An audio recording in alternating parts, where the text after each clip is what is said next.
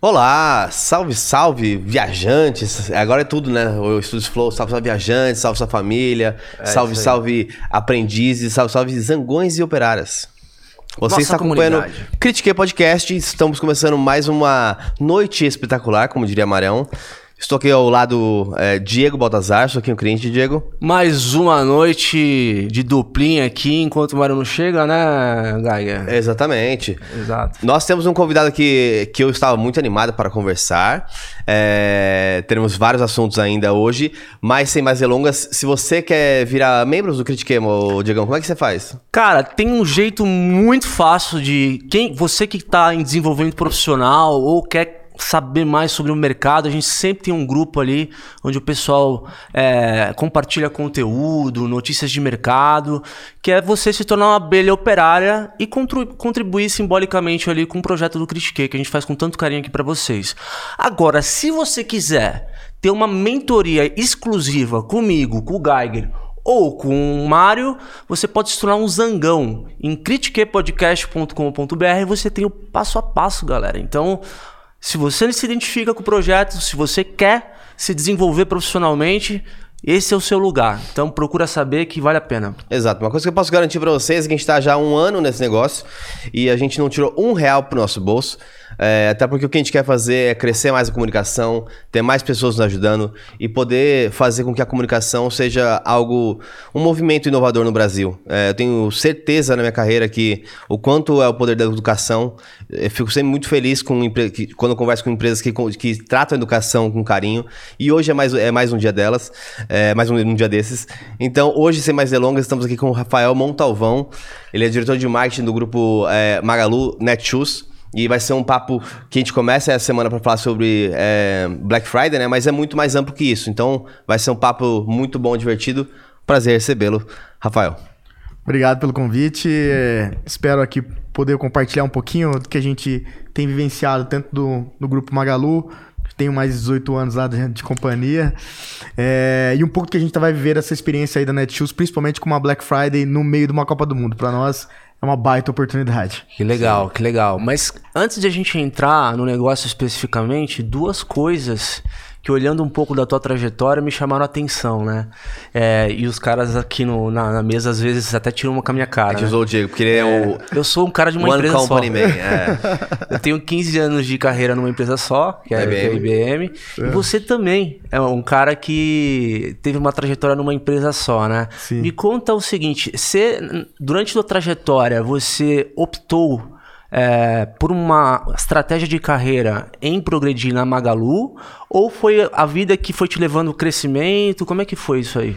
Olha, eu entrei como estagiário dentro da companhia. É, e aí fui conseguindo conseguir construir minha história lá dentro com o crescimento da companhia, né? A gente viu o Magazine Luiza é, nesses últimos anos aqui se transformar uma grande companhia, um, um ecossistema que a gente chama hoje, é, em que não tem só uma empresa de varejo vendendo eletrodoméstico, mas que vende hoje a tecnologia. Uhum. É, e com isso possibilitou um crescimento não só meu, mas de várias pessoas dentro da companhia que foram conseguindo é, aproveitar esses espaços e esse, esse, e esse volume de crescimento da, da, da empresa de pegando seu, seu, sua, sua oportunidade. É óbvio que tive convites é, e várias outras oportunidades para mudar, mas o que me chamava muita atenção era de fato a autonomia e a, e a vantagem de estar num local onde eu poderia de fato expressar e mostrar o que, o, que, eu, o que eu tinha de, de qualidade. Uhum. É, eu sempre fui um cara que gosto muito de criatividade e trabalhar no coletivo. E lá eu, eu me senti. É, é, muito livre é, na, na, parte criativa e, e, muito feliz de trabalhar coletivamente. Então, isso eu acho que foi fundamental para estar tá esse mais de 18 anos aqui dentro de uma única empresa, mudando recentemente agora, nesses últimos dois anos, trabalhando na Netshoes, que é uma empresa dentro do grupo Magazine Luiza, mas. Olha, estamos CLT, cada dia mais Magalu. em extinção, viu? nossa, nossa espécie não, não sei se vai muito longe no mercado hoje que está super disputado, é, né? E eu acho que principalmente também tem uma, uma vontade de, de crescimento muito rápido. Uhum. É, é, poxa, eu lembro de, de, de ir passando step by step. Eu fui de estagiário para assistente, para analista, coordenador, gerente de mídia, gerente de marketing, para depois chegar diretor. Então, tipo, é, é, as coisas não são rápidas, né? É, e a gente acha que, tipo, poxa, eu tô bem, já tô preparado pra ser um, um gerente, o cara quer estar na lista. E a gente vê, conversa às vezes com, com alguns estagiários, eles estão desesperados, porque eles, tipo, em cinco anos o cara quer virar diretor. Calma. a, a- é, a- a velocidade do mundo tá assim, mas a gente, nós precisamos ainda de, de, de, de- de aprender, né? A gente precisa evoluir. É interessante isso. Eu acho que tem até pra deixar já algumas notas no começo. É, a gente se inspira muito também no, no modo como é, a Luísa Trajano tenta é, manejar a companhia, né? O Flow ele cresceu basicamente de uma de um negócio que obviamente visa ser eficiente, mas visa também é, ter uma inclusão, não só uma inclusão social, mas uma inclusão desse espírito, dessa coisa que é de pertencimento, de, de que as pessoas que trabalham naquele ambiente fazem de fato parte do negócio. E a gente está no momento, inclusive, é, de é, reflexão nessas questões de as fases que tem que passar. A gente está no meio de um processo de captação, né, como o Estúdio falou como um todo. É, e a gente, às vezes, pensa assim, tá, se não der certo esse- essa fase, eu não vou continuar essa, essa fase. Eu vou voltar para trás, vou me preparar para o mercado, vou é, é, profissionalizar partes que eu já sei que eu preciso fazer. Então, em vez de esperar, ah, preciso de dinheiro para fazer isso, não. É um, um passo para trás para dar dois passos para frente. Você sentiu na sua carreira em algum momento que você precisava dar um passo para trás para dar dois para frente? Algum aprendizado, algum tipo de, de situação? Sim, acho que é a- tem algumas frases que a gente acaba lem- lembrando, né, de, de liderança que a gente vai ouvindo. Uma delas é, não esqueço de uma, de uma liderança minha que era a, as ideias amadurecem, né? Então a gente acha que aquela ideia tá pronta para aquele momento, mas às vezes não tá. Ela não, não, não, não tá na, na- naquele momento. E a mesma, a, mesma, a mesma coisa acontece conosco. A gente acha que a gente tá pronto, mas às vezes a gente não tá. É, é, e às vezes você precisa dar esse passo para trás, Pra depois você ver a, a oportunidade. Eu, eu comecei em Ribeirão Preto, na, no, como estagiário na companhia, e trabalhava fazendo ficha técnica de produto. Então, ou seja, quando você entrava no site lá do Magazine Luiza, vinha a ficha daquele produto, eu, eu digitei lá Você é natural ficha. de? Eu sou natural de Três Lagoas, Mato Grosso do Sul. E meu pai, é, meu pai foi é, gerente de banco, né? Ele é falecido. E por isso eu rodei o estado de Mato Grosso do Sul e o estado de São Paulo. E fui parar em Ribeirão Preto, onde eu me formei em faculdade, Oh. em publicidade e propaganda. Legal. E lá eu entrei no, no, no Magazine Luiza fazendo ficha. E aí teve uma. No passar do tempo, eu tive a oportunidade de, de participar de um processo seletivo para ser analista de mídia no e-commerce do Magazine Luiza na cidade de Jundiaí. Poxa, e aí tava nessa decisão. Eu, eu ia pra lá com salário menor, né? Mas com oportunidade de carreira de, de trabalhar com mídia. Poxa, aqui tava ganhando mais em Ribeirão Preto, fazer essa decisão. Na hora, eu acabei tomando a decisão de, poxa, eu preciso me aventurar, preciso sair um pouco da. Você viu uma estrada grande pela frente ali. Era meu sonho de trabalhar em mídia, meu sonho de trabalhar com, com ambiente digital. É, e quando eu vi aquela janela ali, eu falei, poxa, eu tenho que entrar nela. É, mesmo que eu vou ficar apertado aqui, vou vender o carro, vou ficar. é, é, mas, cara, era, era a oportunidade da minha vida. E quando eu olho pra trás, eu falo, poxa, foi acertado. né? É engraçado, a minha. Primo- meu pior ano de minha carreira foi o ano que eu fui efetivado. Porque. Ou quando eu fui estagiar, na verdade. Porque até então eu trabalhava, tinha uns bicos, etc. Na faculdade eu vendia pão de mel, então eu já ganhava dois mil reais vendendo pão de mel na faculdade. E aí, quando eu fui estagiar, eu tinha que largar essas, essas receitas, porque eu tava focado no trabalho, para ganhar 1.400 reais como estagiário indo pra São Paulo de moto todos os dias, voltando, voltando porque eu morava, eu morava em Dayatuba, estudava em Campinas e trabalhava em São Paulo. Então eu fazia isso de moto todos os dias. Eu saía às seis da manhã, ia pra São Paulo, depois ia pra Facu eh, em Campinas até umas 11, ia pra Indaiatuba, do- chegava lá meia-noite, aí banho, estudo, uma hora da manhã, capotava. É, e, mas é muito rico, porque quando você dá esse valor do cara, eu estou fazendo isso por uma escolha, então peraí. Exatamente. É, não é à toa.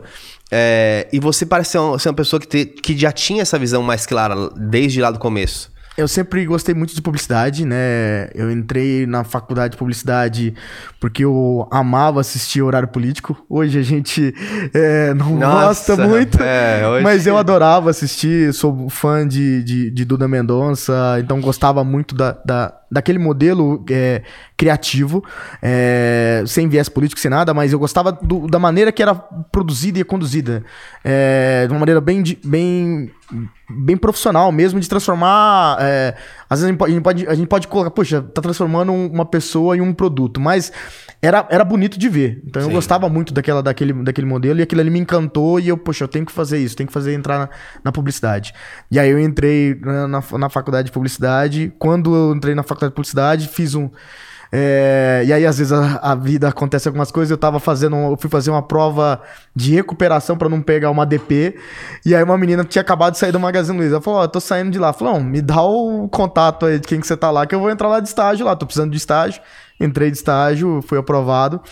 E depois teve essa oportunidade pra trabalhar com mídia. Eu falei, nossa, agora vou estar na área que eu, que eu, que eu quero. E aí foi. Legal. Foi, foi É, porque às vezes a gente se depara aqui com, com jovens que, num primeiro momento, é, não encontra de fato a, a avenida de crescimento da carreira dele de, de bate-pronto, entendeu? é. Isso é muito legal é, da tua trajetória, porque você sempre teve muito consciente onde você queria ir, né? Sim. Isso facilita demais, né? Se você for pensar bem, é tudo muito cedo, né, cara? A gente com 18 anos, a gente Você tem que tomar uma decisão da sua vida. E aí você tem que.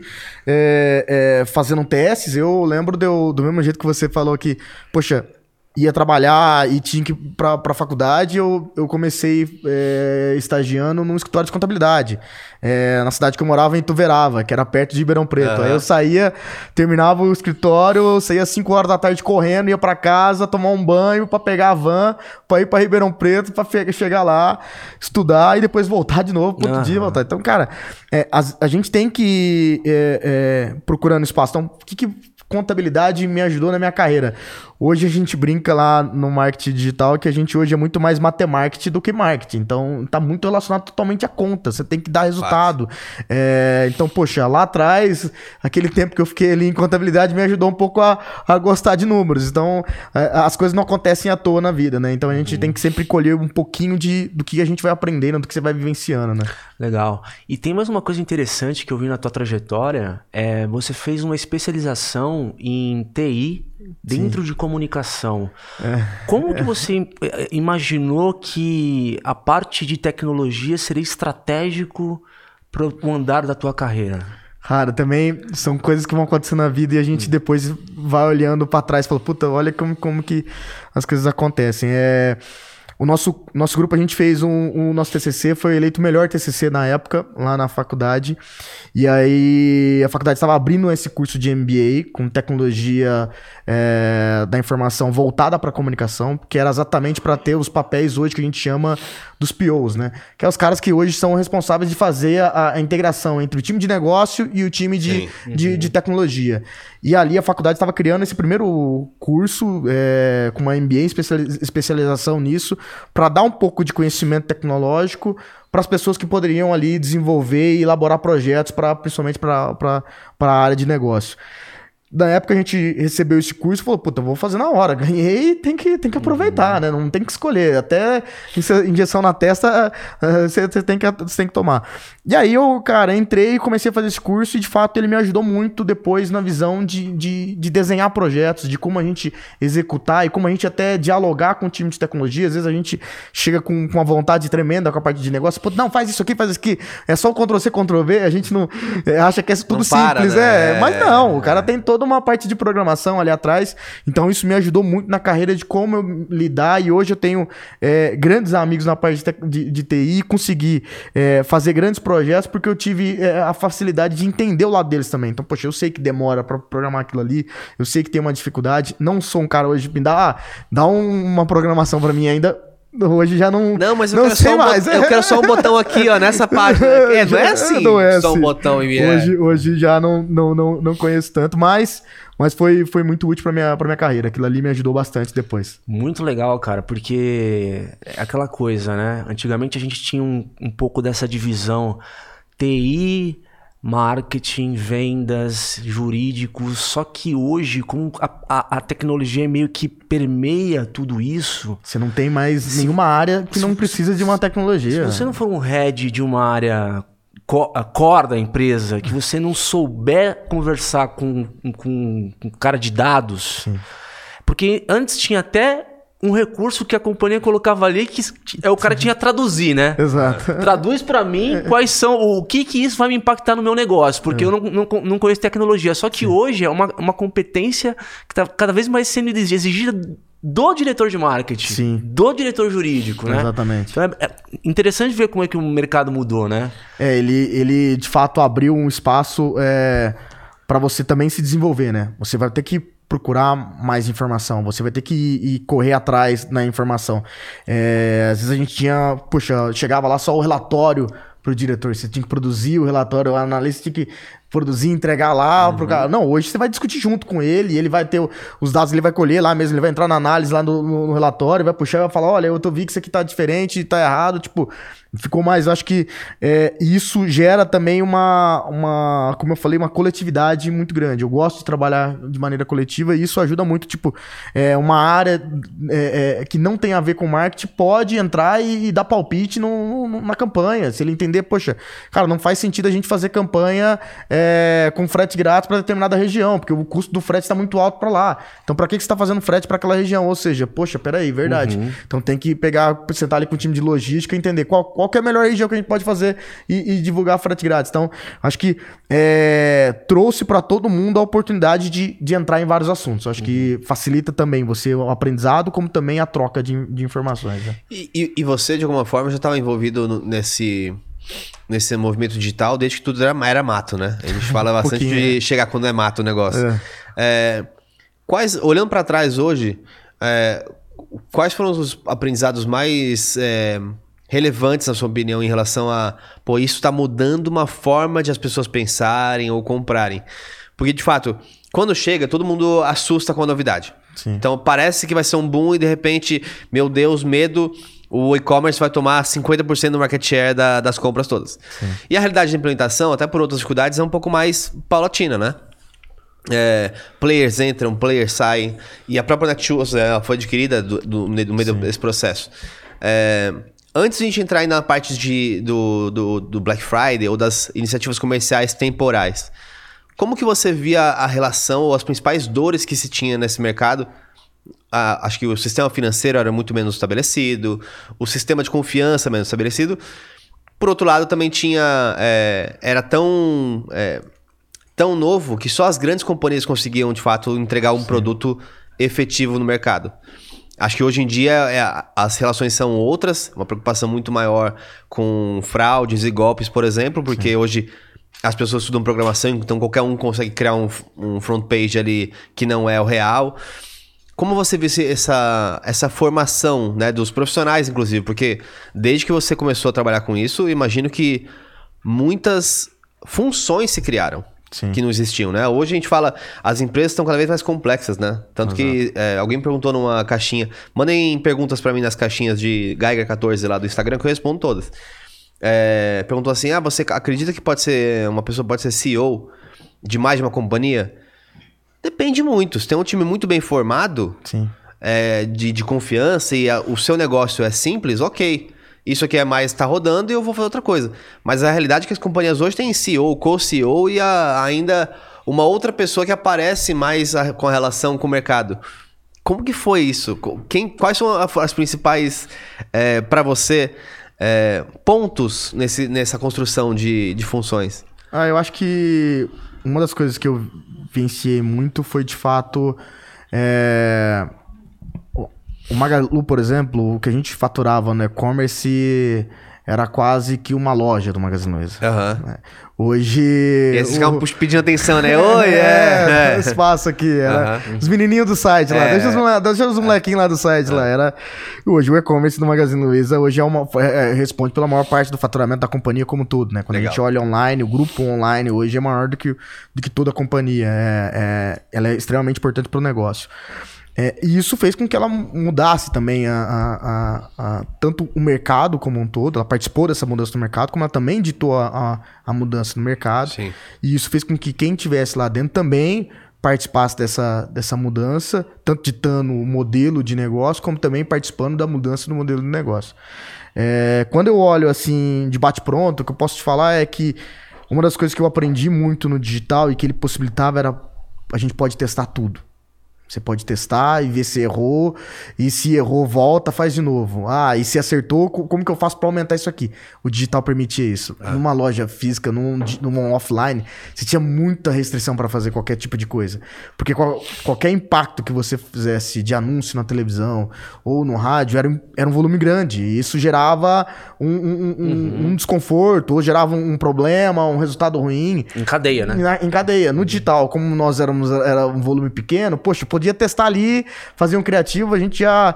Eu lembro da gente. eu cuidava da, de, de parte de digital, então às vezes subia a peça na home de algum portal e subia errado, às vezes com preço, eu tinha que ir correndo lá, ligar Aham. pro cara do portal pra tirar a peça do ar, porque ia vender. E aí, às vezes, a gente, quando a gente voltava, vendia algumas peças e tal. E aí a gente foi eh, eh, aprendendo com esses testes, né?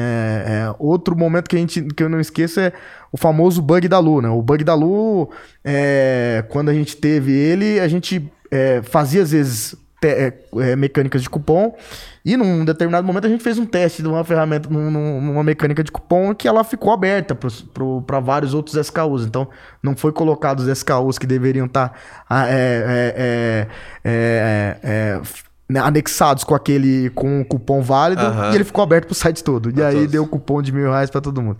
Na hora que a gente, liga- 4 horas da manhã, meu telefone me liga, vão pra cá pra empresa que a gente tá com problema, a gente tá trend topics no Twitter, todo mundo tá falando da gente, que a gente tá distribuindo cupom de mil. E É aí, porque isso espalha tão rápido, Olha, né? muito rápido. Então, ou seja, lá atrás, quando a gente começou, se eu tivesse feito um cupom de mil, talvez eu não tinha dado, não tinha, não tinha toda essa repercussão. É, com o volume da, da- do e-commerce, com o volume do, do, do crescimento do digital, com o volume do, do, do Twitter, o negócio virou uma pólvora. É, e ali foi ali quando a gente falou, poxa, peraí, peraí, a gente tá diante agora de um negócio muito maior do que era lá atrás. Temos que continuar fazendo teste? Temos, mas agora temos que começar a fazer teste com cada vez maior controle possível pra gente é, tomar cuidado. Então, acho que é, eu vejo que o- a vantagem do digital é você poder testar e você poder olhar os, os pontos de acertos e erros. É, mas dependendo do volume que você vai se tornando, os testes cada vez vão se tornando mais perigosos. Então você tem que ficar também olhando e ponderando como você vai fazer esses testes cuidando é, é, é, dos detalhes. Eu acho que esse é o- o- uma mudança que. Não, e, e até porque o consumidor não vai perdoar, né? É, eu lembro que, por exemplo, teve uma, uma vez, estava no Rio de Janeiro. eu comecei- quando eu cheguei no Rio de Janeiro, é, saiu lá um negócio: American Airlines tá, tá vendendo passagens a um real. Eu falei, não é possível. Ah, e eu sou o tipo de cara que assim, eu vou comprar, mas se a American Airlines falasse assim, não vamos honrar porque era um erro, eu ia falar assim, beleza. Tudo bem. Mas eu sei que a galera não é tão de boa. Cara, eu paguei 400 reais, que foi taxa só de embarque, e de volta pra Nova York num feriado. Então eu saía, voo direto, eu saía às 10 da noite daqui, da sexta, chegava lá, não, na quinta, porque era feriado, 31 de outubro, acho. É, aí cheguei lá no dia, na- nas 6 da manhã do, da sexta, fiquei sexta, sábado, domingo, domingo às, às 10 da noite era o voo de volta, chegava aqui às 8 da manhã. Então eu passei um final de semana em Nova York com 400 reais. Bizarro. E assim, porque a Airlines na época, talvez o controle era um pouco maior de a quantidade que foi vendido nesse espaço, ela falou, vão honrar todos. É, no nosso caso a gente, a gente honrou também, a gente entendia que. é, é, e aí o, o- o engraçado da história é que começa. Os jornais começaram a perguntar: e aí, o que aconteceu? Foi um bug da Lu? Foi, foi, foi de propósito? Foi alguma ação de marketing e tal? E aí o nosso, o nosso CEO, é, na época foi muito sagaz, falou: não, não vamos responder a imprensa, vamos deixar a imprensa soltar o que ela quiser. E a imprensa soltou. É, Foi um bug, ou foi um erro, ou, ou foi uma ação de marketing da Lu. E E, aquilo ali mais, né? aumentou mais ainda a, a, a, a Usou aquilo a repercussão. favor, né? É, aí a gente teve um maior taxa de instalação do nosso aplicativo naquele dia, é, o maior volume de visita no nosso site, e no dia seguinte, no mesmo horário, a gente teve recorde de visita no nosso site, todo mundo esperando que tivesse outro, Outro bug bug, da Lu, e aí vários prints da galera falando, olha, tô aqui esperando mais um bug da Lu. isso? Cara, eu não lembro agora de exato aqui, mas eu não me engano, 2000 e pouquinho lá, mas... É, e aquilo ali foi, foi muito bom pra nós. E, e até hoje, você vai entrar na nossa rede social, tem alguém pedindo: quero um, quero um bug da Lu, eu quero um cupom de mil, eu quero um cupom de mil. Ah, que depois, va- depois vazou que de fato foi um A gente, a gente entregou Ah, tá. pro, pro, pros consumidores, de fato, depois a gente revelou que foi um, foi um erro, e aí a Lu falou: olha, eu, como eu sou um robô, eu posso dar um bug mesmo. É, mas eu vou honrar com meus clientes que compraram, e aí os clientes que compraram, a gente é, fez entrega. Então teve gente que comprou uma TV de 40 polegadas por um real, que é, é, é, comprou um notebook. Então, é, gerou. Mas o que a gente entendeu daquela situação é que a repercussão foi tão positiva na Uhum. rede social, o, o buzz, os comentários, que valia mais a pena a gente atender aqueles consumidores, Uhum. que aquele investimento em produto, em margem, era como se fosse um investimento em marketing. É, porque o awareness e a repercussão que deu, a instalação de aplicativo, o volume de visita, o reconhecimento da marca, valeu mais a pena do que se eu tivesse falado, não, galera, não vou, não vou pagar para vocês, vou pegar tudo de volta, porque a gente ia ter um, um problema de reclamação, uma insatisfação com o consumidor e de fato não ia ser, não ia ser bem positivo para a marca. Então a gente é, né, é, é difícil tomar essas decisões, mas elas são importantes para uma mudança na trajetória da, da, da companhia. né? Sim. E aí, cara, se, a gente olhar um pouco pra trás, uns 10 anos, é, passou tão rápido e foi praticamente uma revolução do digital. Sobretudo dos marketplaces, né? Então, assim, é, houve muita mudança em muito pouco tempo. Sim. É, nessa trajetória de crescimento do Magalu, o que, que você acha que foi o, o turning point mesmo para a companhia entender que era um marketplace, era o ecossistema, era de fato digital, queria dar escala, que realmente entrar na estratégia da. da, da- da- Ah, eu acho que tem uma mudança significativa que foi de entender que a gente deveria ser um provedor de tecnologia e não um comprador de tecnologia.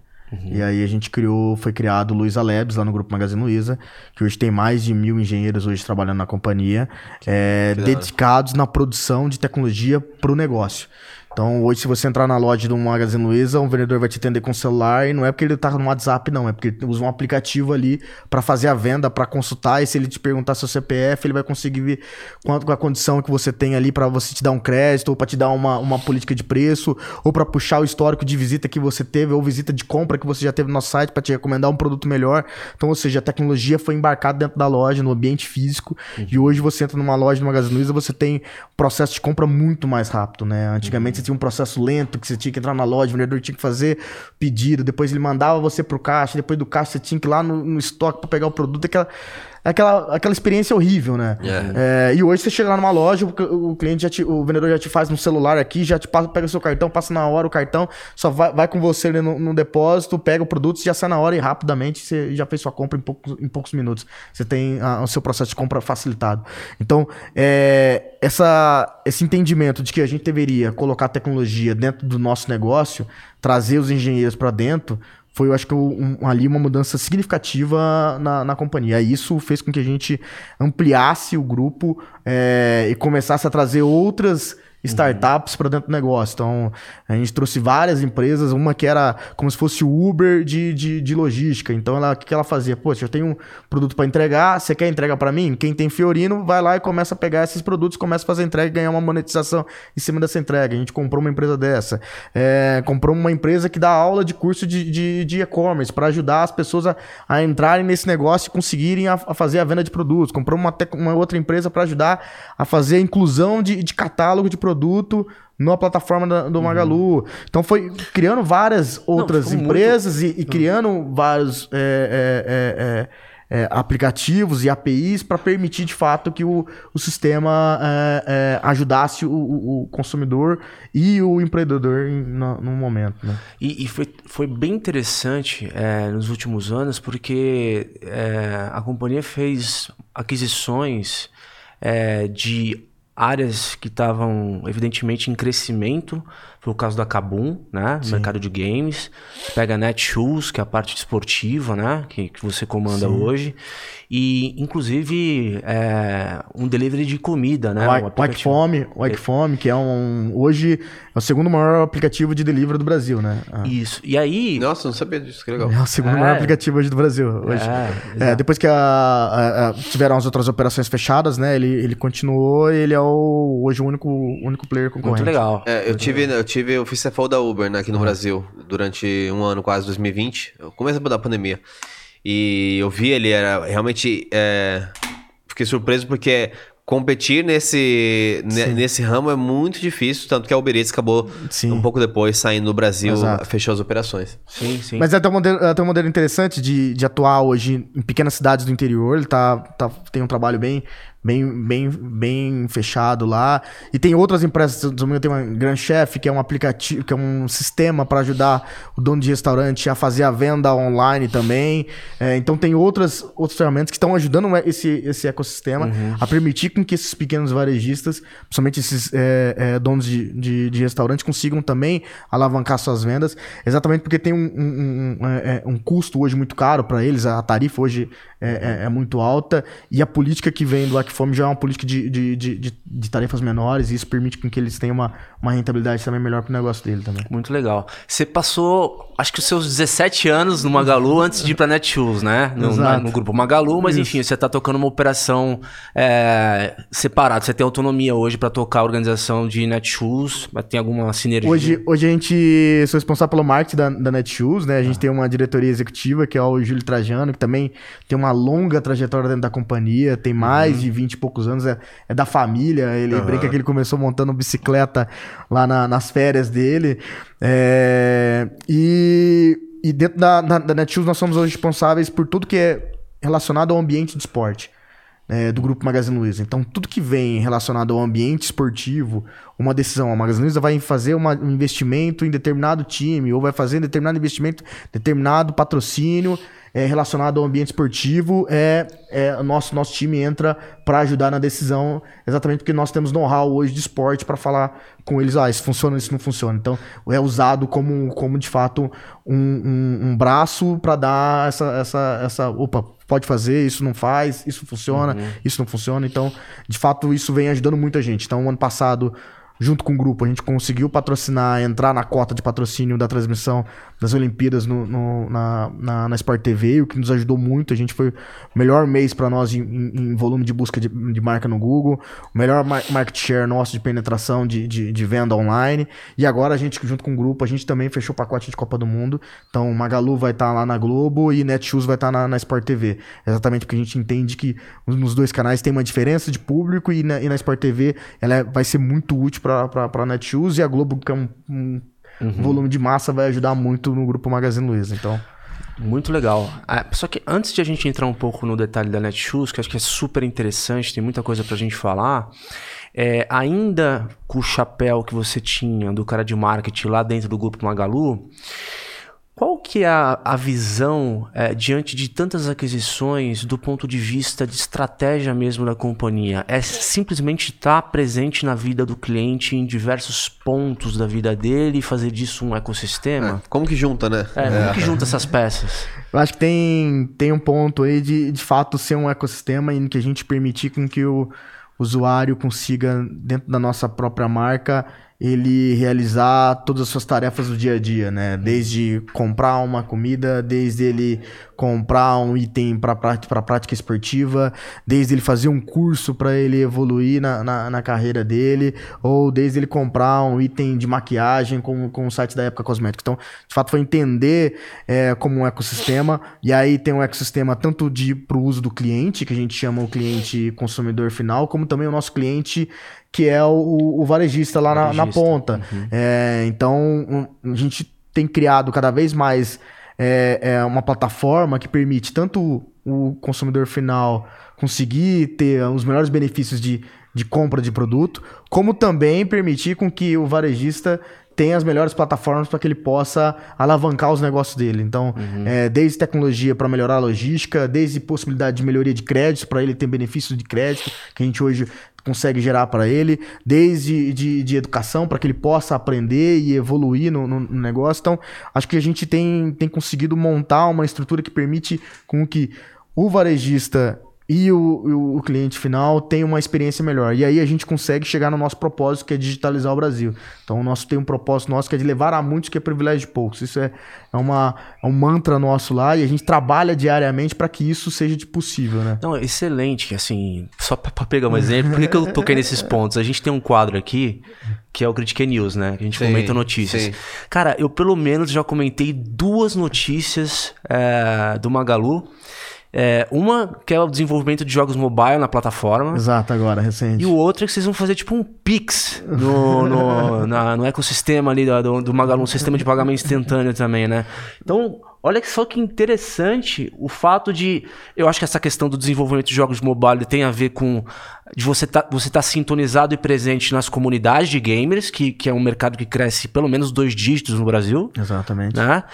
E do Pix, é, pegar um pouco do exemplo do que o Banco Central fez, né? Até porque o, a Magalu é uma instituição financeira também, certo? Sim, também. Nós temos é. uma fintech lá hoje, é, é, e quando a gente olha nosso cartão, o cartão Luiza, hoje é um dos maiores cartões hoje do Brasil, né? A gente tem uma uhum. carteira de crédito hoje significativa, é, com volume grande comparado a qualquer outro tipo de banco, né? Então a gente Hoje não só faz concessão de, de empréstimo para pessoa física, como também para pessoa jurídica, hoje, para os principais lojistas, permitindo para que eles consigam também ter uma melhoria de fluxo de caixa, para que ele consiga comprar mais produto, para que ele possa encontrar uma oportunidade no mercado dele, para que ele tenha aquele produto específico para ele aumentar a venda dele. Então, uhum. é, a ideia de fato é gerar cada vez uma capilaridade para que a gente possa é, ajudar o cara da ponta, como também o consumidor final. E quando a gente fala de games, é de fato, tem muito a ver com a diversão, mas também tem muito a ver com, o negócio, né? Uhum. É, hoje em dia, dia você não apenas você paga para jogar, você paga hoje para ter um acessório do jogo que você quer jogar. É. É, a gente tem relatos aí de pessoas que têm hoje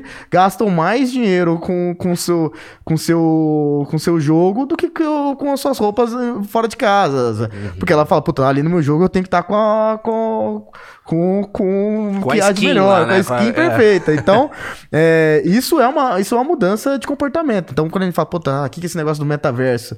Cara, já estamos vivendo o metaverso, ele tá aí pra quem quiser aprender um pouco, já tá acontecendo, né? Uhum. Quando a gente fala principalmente Free Fire, todos esses jogos hoje, cara. É, é... E aí, e aí o, o grande berço é, dessas iniciativas vem do Labs é, ou vocês têm parceiros estratégicos no mercado que também ajudam né, na construção desse.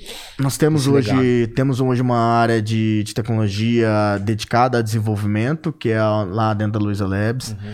É, mas eu brinco que a gente tem algumas pessoas ali que são muito importantes para o nosso negócio e que são diferenciais é fantástico. Uma a nossa, a gente tem uma, a, um símbolo hoje do varejo nacional que é a Luiz Helena. Poxa, é, ter uma, uma, uma, uma, pessoa como ela, é, é, ela não está diretamente hoje na operação, é nossa presidente, mas, cara, é, todo dia tá lá segunda-feira falando com a gente, é, é inspirador. Uhum. É, a gente tem hoje um CEO que, na minha opinião, é um dos melhores CEOs hoje do Brasil, que é o Fred, e foi eleito várias vezes Muito aí alguns, mesmo. Em, uhum. em alguns prêmios, e é uma vantagem significativa para nossa que ele não pode, ele não vai mudar de empresa. É. Provavelmente você não vai ver ninguém oferecendo uma, empre... É. uma proposta para ele para ele mudar. Então, é, é, a gente fica tranquilo com isso. Então, ou seja, você tem um planejamento de longo prazo, né? Você não uhum. tem um planejamento de curto prazo para gestão daqueles CEOs, você tem um planejamento de longo prazo, porque é uma empresa fa familiar ali dentro.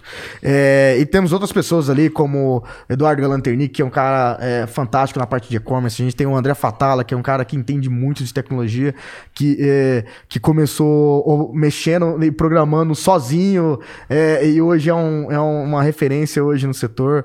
Temos ali uma, pessoas para logística, o Décio, que é, revolucionou também o nosso mercado de, de logística. Então a gente tem vários nomes assim. Patrícia Pugas, hoje, que é nossa responsável pela parte de RH, que mudou também o nosso modelo. Então, cara, imagina, a gente tinha uma empresa. Pô, é uma pessoa legal para vir no Uma empresa de, de 30 é. mil colaboradores, no meio da pandemia você teve que fechar lojas. Cara, eu nunca vi é, é, é, na minha vida. Ó, Patrícia como... tá convidada já, vindo critiquei aí, o RH, que Sem falar. nenhuma, sensacional. Nosso público é a gente, carreira. A gente traz a Carol Martins pra, é. pra, pra como, deixar o papo ainda mais rico, né? Pode ficar é. tranquilo que eu passo o contato dela, mas ela Perfeito. foi fantástico é, lidar, como eles lidaram naquele momento da pandemia, que a gente teve que fechar de uma hora para outra mais de mil lojas e deixar as pessoas Sim. em casa. Então aquilo ali foi um negócio surreal. A gente a gente hoje está aqui conversando sem máscara, mas a gente estava aqui há dois anos atrás.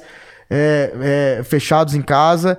É, tivemos o boom do e-commerce, que foi bom para uma parte do, do, setor, mas tivemos várias outras pessoas que tiveram dificuldades. É, e felizmente a gente conseguiu colocar algumas, algumas é, é, funcionalidades que ajudaram as pessoas naquele momento. A gente conseguiu colocar o nosso parceiro Magalu no ar de maneira muito rápida, porque a gente tinha já desenvolvendo dentro de casa a tecnologia e falou, cara, tem que colocar agora no ar, vamos do jeito que tá, vamos uhum. ajustando na, na, hora que ele, que ele tá pilotando, que era o parceiro Magalu e que permitiu as pessoas conseguirem colocar de maneira muito rápida o catálogo dela é, do ambiente físico para ela vender online e isso tirou várias pessoas do sufoco e ajudaram vários, vários, várias pessoas a se tornarem um, um empreendedor no meio daquela pandemia. Então, uhum. é... uma loja pronta para vender, né? Pra se aproveitando o tráfego de um, de um grande player de e-commerce, né? Então, é. acho que é, são momentos que a gente lembra aqui, mas que são, foram, foram extremamente importantes para a nossa evolução, mas que sem dúvida nenhuma tiveram pessoas ali que souberam lidar muito uhum. bem com isso, né? E conseguiram conduzir muito bem. Sim, e assim, foi excelente porque se a gente olha a, a parte digital, principalmente dos do, e-commerces, marketplaces, na pandemia explodiu, né? Sim. Até porque as pessoas conseguiam se comunicar só no digital, ninguém conseguia comprar nada em loja física.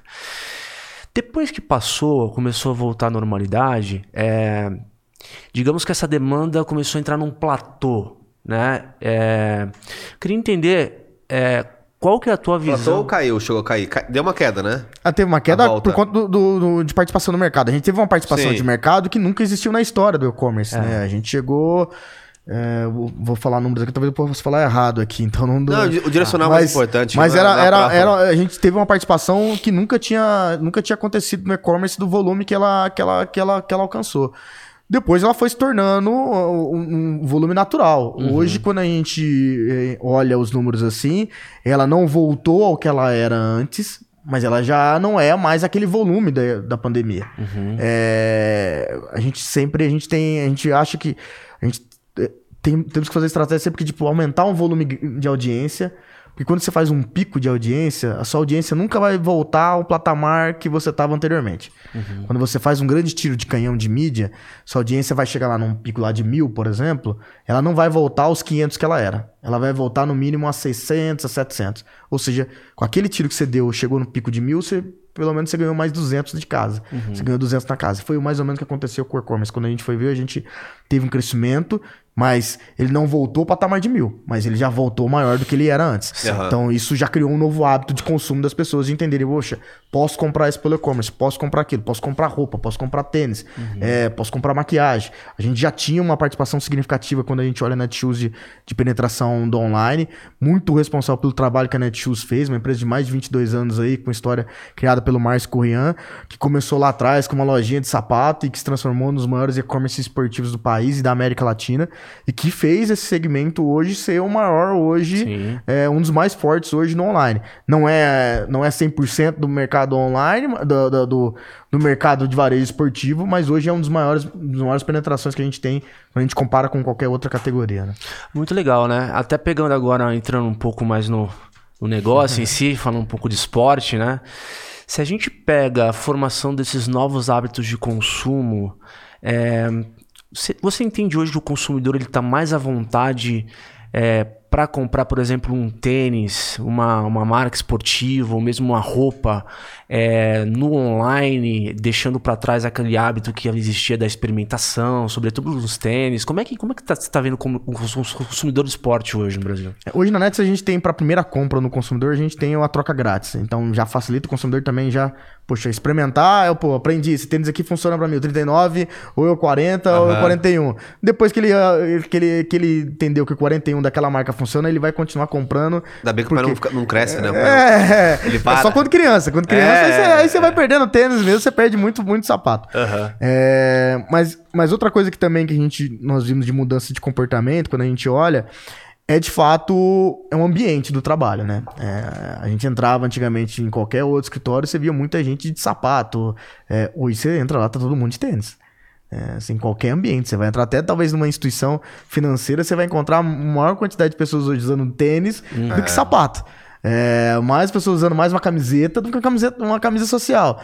E isso é um comportamento, isso é um estilo lifestyle uhum. que ficou maior depois da pandemia. As pessoas começaram a usar, a se sentirem mais confortável. Quero usar uma roupa mais confortável, quero usar algo que, que me deixa é, tranquilo para que eu possa sair, voltar sem nenhum tipo de estresse de estar tá, é, com uma roupa que não, não é adequada para aquele local. Não, eu quero usar uma roupa que está adequada para mim.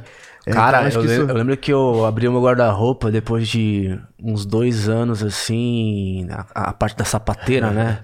Tinha uns dois sapatos meu, assim, aquele sapato preto social. Sabe quando você, você coloca uns na frente, assim, e os outros falam pro fundo já? Você nem, você nem entra em contato com ele. Eu falei, cara, deixa eu ver como é que tá meu sapato, cara. Parecia um, um negócio de museu, assim. Eu falei, meu Deus. E, e- e é verdade mesmo. Hoje ah, você usa, sei lá, não vou falar sapatênis aqui, porque eu acho que o Mário. Eh, O Mário se vai ele tomar, tiver- Se ele estiver nos Estados Unidos vendo esse programa, ele vai xingar a gente. Vai voltar de sapatênis, vai comprar sapatênis, vai voltar, é. Mas tênis, assim, é, ou mesmo esses sapatos um pouco mais despojados, é, cara, tomou o mercado de uma forma. E acho que o mercado de sapatos deve ter diminuído no Brasil, né? Porque. É, a, a Magazine Luiza é da cidade de Franca, uma cidade Ah, calçadista. calçadista, É, calçadista. Cidade calçadista, é uma cidade que sofreu muito, é, que tem mudado o seu modelo hoje de, de, de operação lá, é, porque era uma cidade que vivia do couro do sapato, né, da, da fabricação de sapato, é, Aham. e tá tendo que fazer uma readaptação do seu modelo de negócio, exatamente porque teve uma mudança de comportamento é, significativa, né, as pessoas usavam é, muito sapato, né, hoje elas têm uma tendência muito menor a usar sapato, cada vez mais um tênis, no máximo um sapatênis, que para dependendo do local que ela vá, ou que ela, mas é, a gente viu uma mudança significativa também nesse consumo mesmo. A pergunta que eu tenho em relação a falar sobre mudanças, né? A gente. é, você mais do que ninguém, por estar talvez na mesma empresa, é, conseguiu acompanhar melhor o mercado. Se você vai trocando de, de setor, você perde um pouco a noção daquele setor, como ele avançou, mas está na mesma empresa, então você tem esse conhecimento do mercado. Então teve várias é, potencializações que foram feitas para em relação a Magalu, que começou antes. Então estava mais pronta nessa corrida né, em relação a- ao digital. Mas agora vemos um novo momento, né? Um momento em que muitas ma- marcas que aí já são nativas digitais passam a querer ter a própria coleção ou vender diretamente. É, grandes players como a própria Nike, Adidas fazem os seus pools de maneira separada. Como que você vê o, o- esse mercado? Porque, óbvio, a, a Magalu né, e a Netshoes lida com tantos produtos e tantas, é, tantos fornecedores que isso acho que se, se dilui um pouco, né? Ainda são poucas as coleções que são especiais que vão estar fora do negócio. Você, vocês têm trabalhado também em coleções próprias? Ou seja, parcerias que vão ser só para Netshoes ou coisa do tipo não? A gente hoje dentro do grupo tem a Vista Magalu, que é uma marca que foi criada recentemente no, no nosso grupo de moda.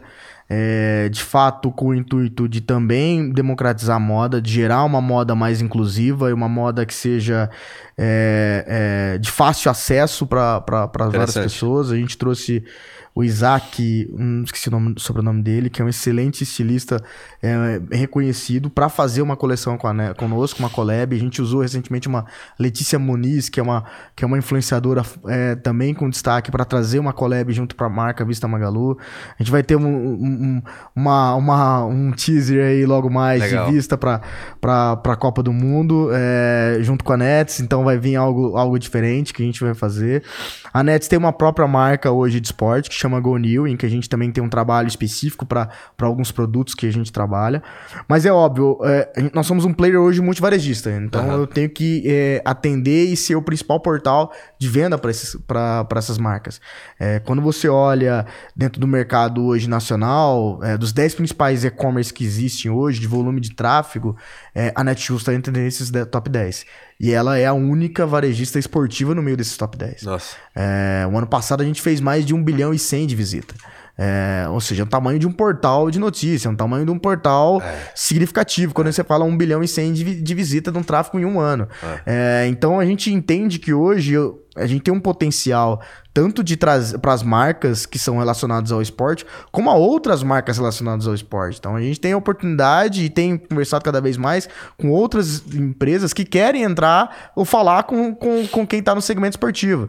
É, Até porque é um bilhão que tá querendo gastar, né? é, então Não é um ou bilhão que quer é- ler uma notícia de graça e é, sair É, a grande diferença é que a gente brinca, é, a gente tem audiência com cartão de crédito. É, a nossa audiência tá com cartão de crédito na mão. Então, é, é, é uma, é, uma, é uma grande mudança isso. Quando a gente olha, a gente tem oportunidade de, de, de conversar com várias outras, com várias outras é, é, empresas que querem falar com o nosso segmento. Então, uhum. eu não, a gente, nós não somos mais só uma empresa de, de, de, venda de produtos, mas também somos um player hoje de, de, audiência. Então, quando a gente olha, por exemplo, o case da Lu, do Magalu, hoje ela não é mais a, a, a, um símbolo da, da empresa. Hoje é uma influenciadora digital com, com monetização. Tem uma equipe de ads vendendo a Lu na rua, vendendo ela para marcas para fazer anúncio com ela. Então, ou seja, ela virou uma fonte de receita para a companhia. Olha, não, legal, então, essa acho que é, é uma diferença muito grande que a gente entende hoje do nosso negócio. É a maior do mundo, né? Hoje é a maior, maior influenciadora, influenciadora virtual, do virtual mundo. Do mundo. É. Recebeu o Cannes recentemente também. Caraca. Então é uma Cannes de ouro, um legal. trabalho Esse fantástico. case é espetacular. É fantástico. Muito do time, bom. do time todo, todo o time lá da, de social do Magalu.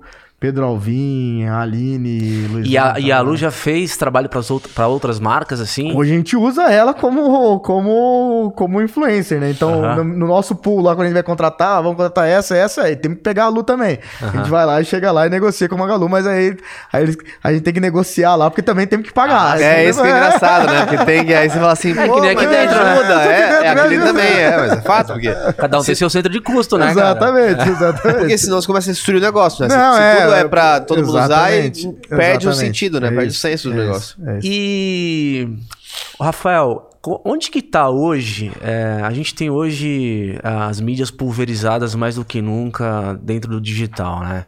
Então, se a gente quiser falar um pouco do mercado de esportes ou mercado da Netshoes, a gente pode falar tanto de exposição de marca em grandes eventos, é, cotas de, de TV, ou mesmo dialogar com pessoas que estão em mídias sociais.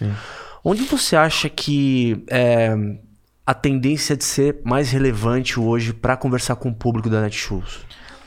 A gente assumiu a Netshoes agora em 2021. É, em 2019, o Grupo Magazine Luiza fez a aquisição do, do Grupo Netshoes. 2021, a gente é, entra para cuidar do marketing, junto com uma nova diretoria. É, e aí a gente senta e olha como que tá a marca. Ela é uma marca que tem um volume de tráfego orgânico significativo, tem um reconhecimento de marca fantástico. Então, você perguntar para qualquer pessoa, a maioria das pessoas vão te falar, 90% vão falar, sabem o que é Netshoes, sabem que é um site de vendas. A gente tava sem usar o nosso logotom, o nosso logotom tava sem uso, a gente trouxe de volta em 2021 e falou, não, É muito precisamos- marcante. tem Cara, mesmo. temos que usar isso aqui. Isso aqui é, é uma fortaleza nossa. Netshoes é fantástico. Temos que trazer de volta. Trouxemos ele de volta. E mudamos o posicionamento da empresa. Netshoes era Netshoes Conecta Você Esporte. A gente trouxe Netshoes o Esporte para Todos. para ficar mais próximo do posicionamento do, do Grupo Magalu, que é de levar a muitos que é privilégio de poucos. Então tem que casar as estratégias. E aí, a partir desse momento, com esse, com esse, com esse tema definido de Esporte para Todos, a gente começou também a mudar a nossa comunicação como um todo. Então a gente começou a olhar que a gente deveria ser é, mais plural no nosso casting. Então, tanto de, de posicionamento de foto, quanto de posicionamento de produtos, quanto de posicionamento de campanha. E aí, com isso, a gente também começou a entender que a gente precisava ser mais divertido. A Netshoes sempre foi uma marca extrovertida, alegre, feliz. E precisa, a gente precisa estar próximo do público é, jovem. Então, a gente começou a, a invadir o TikTok e a trazer mais TikTokers para dentro da nossa comunicação, trazer mais música para nossa comunicação, trazer mais criativos alegres, mais pessoas praticando e vivenciando esporte dentro da nossa comunicação e começamos a atuar pontualmente em, algumas, em alguns esportes. Começamos a entrar na Copa do Nordeste, que a gente indica um, é um campeonato com alta relevância numa região e que hoje é um dos maiores campeonatos hoje regionais do país, se não o maior, e que de fato vem mudando o modelo de, de campeonatos no país. Então, quando você olha lá, os caras foram os primeiros a fazer um, um, um- um intervalo com show no, no campeonato. Na, na- CBF, em todos os anos aqui que a gente teve aqui, campeonato, Copa do Brasil, nunca tinha feito. Os caras no ano passado fizeram um intervalo e venderam pra Brahma e foi um super sucesso com, com um show no, no- em Fortaleza, no Castelão, sensacional, com um recorde de público. É, então, ou seja, temos que estar perto de uns caras que estão produzindo isso e que estão fazendo um, um- um campeonato diferente. E eles estão migrando para um, pra um modelo profissional também muito interessante. A gente fez uma- algumas conversas ano passado para transmitir via Flow Sport Sim. Clube o campeonato. É, acabou por outros motivos, né? Esse ano, inclusive. É, até do motivo do cancelamento que a gente passou, Sim, é. etc.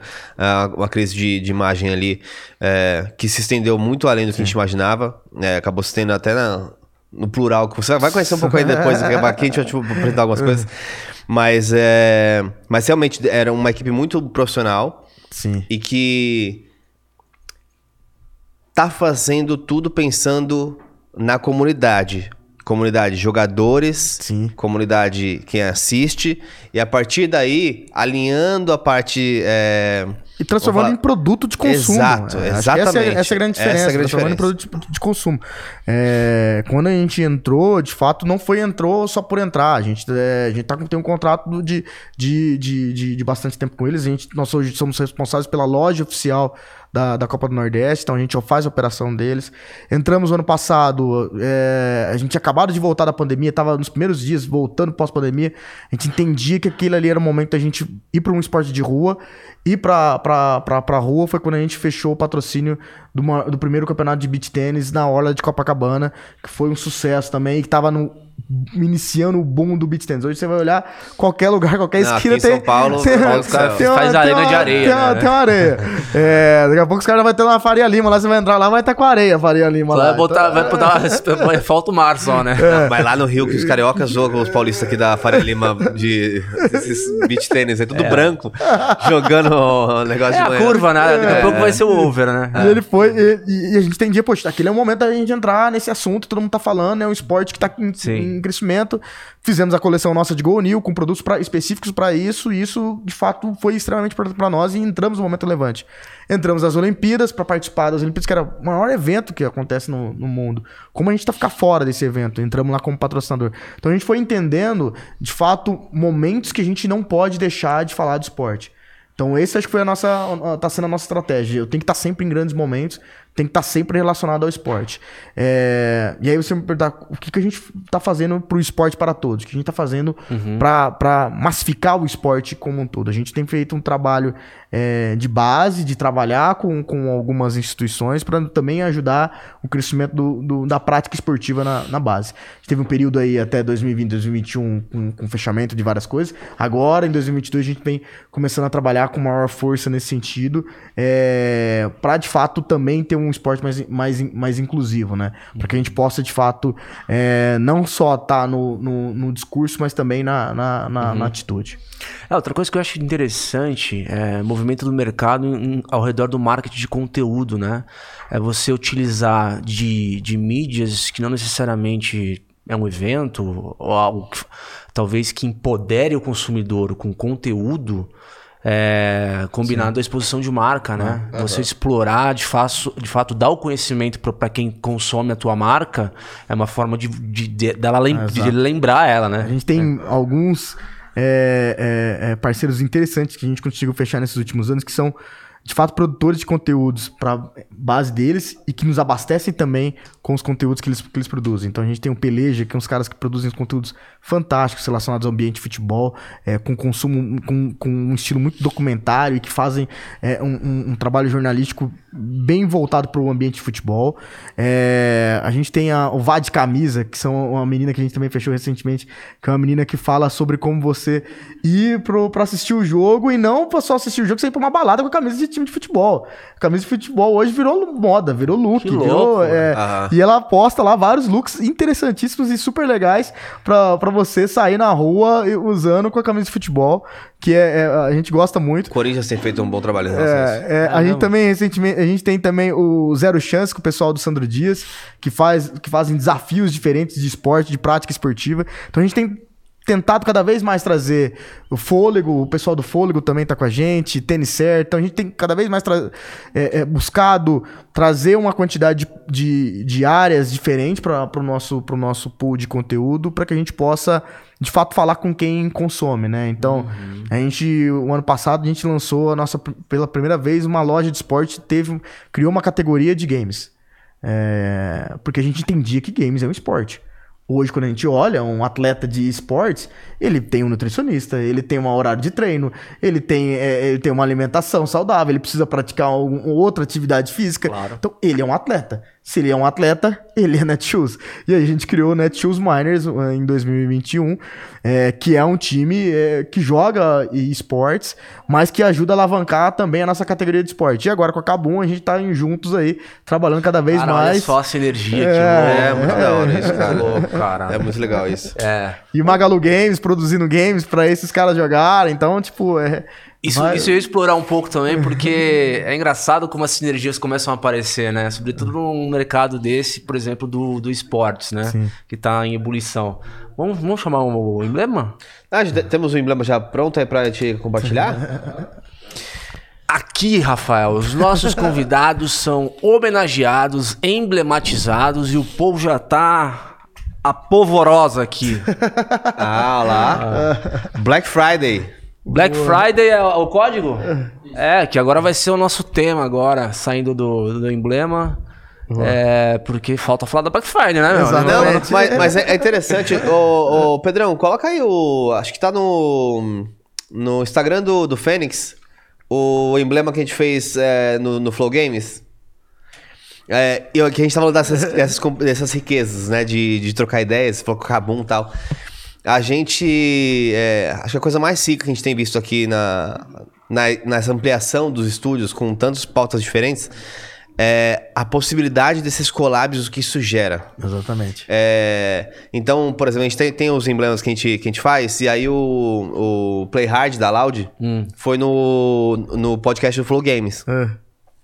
E lá a gente tava falando uma inovação e é, é um negócio 3D. É, conseguiu pegar aí? Ou... Ah, se não aparece, beleza. É, isso é muito interessante, porque assim, era uma área de esportes, que era pra ser o Flow Sport Clube, e a gente falou assim, não, mas isso vai ter uma cara mais gamer. Porque a gente criou um time, que era um time de Dota. Então, assim, ah, talvez no futuro, em 2024, a gente faça amplie para outros esportes, a gente tá avaliando isso pro futuro. Mas a gente falou assim, não, temos um time, então, um time de Dota. E aí, até porque ninguém queria fazer o Dota. Todo- já tem um pessoal fazendo Counter-Strike, etc. Clica aqui, ó, pra mostrar. Aqui é o David Jones, aí vai aparecer, ó. Aí. Então eu espero que a gente possa tá- também ter esses emblemas, tá, gente? Só pra deixar aí uma, uma missão aí pra vocês. Pô, que louco. Pô, olha que negócio legal, Muito cara. Fica legal. aqui na mesa fazendo um Que negócio. louco. Legal. E a galera resgata E mais assim? da hora, não, ah, ah, pra resgatar um jogo. Ah, Entra no. Consegue entrar no jogo? Não sei se tem aqui no. Para obter colecionável Action Figure.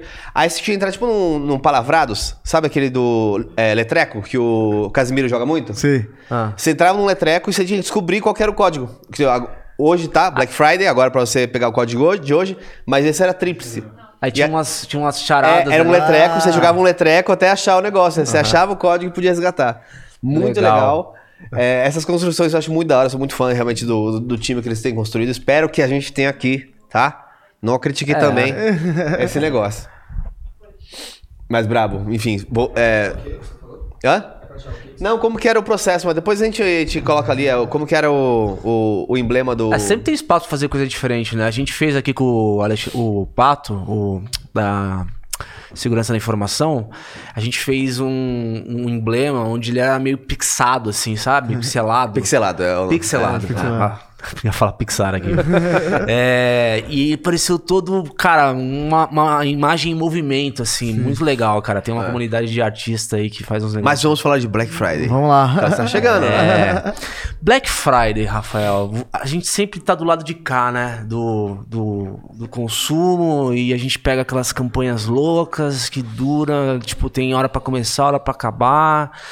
Conta pra gente, do ponto de vista de marketing, eu tenho absoluta certeza que existe uma força-tarefa é, inter é, que passa por diversos times. Como é que funciona da- do lado de marketing é, essa mobilização para jogar campanha no ar e com tempo? Aí- É, qu- quando que se define ela, É. quando que ela tá. Eu, eu, eu brincava com um amigo meu, eu falava, cara, a gente tem que fazer um, um documentário igual da, Netflix, fazendo a cobertura de vários. Igual tem aquelas de pesca do, Aham. da National Geographic que mostra o cara com um, um time de um- de uma pesca de um lado, outro time de outra pesca que vai contando as histórias dele. Tem que fazer um, tem que fazer um documentário desse É. mostrando os bastidores das, das empresas operando a Black Friday. De fato, é uma, é uma operação muito grande que envolve várias áreas, porque você tem é, uma complexidade maior do negócio, ou seja, tudo está acontecendo em um exato momento, no exato, na, na exata hora, é, com um volume muito maior do que você opera no seu dia a dia. Então isso gera de fato uma complexidade, mas também gera um desafio de como você melhorar a sua operação, porque a partir daquela Black Friday você vai, vai ter uma operação muito melhor do que na outra no- do que numa outra Black Friday. Como eu falei aqui da audiência, o exemplo é tipo, poxa, você trabalhava lá em 500, você foi lá para um, um pico de mil, sem dúvida nenhuma, você não vai voltar pro, pro, pro patamar de 500. Você vai voltar no Uhum. patamar de 700, 600. Então, você já voltou um pouco melhor do que você tava. E a mesma coisa acontece com a Black Friday. Então, ela gera é, um trabalho de um ano, praticamente. É igual a escola de samba. Você tem que estar ali é, produzindo. Já acabou a Black. No dia seguinte, você tem que estar, opa, já desenhando como que você vai fazer a Black do ano que vem. Negociando com o fornecedor, comprando mídia, comprando as coisas já para deixar pronta, porque você não pode perder aquela data.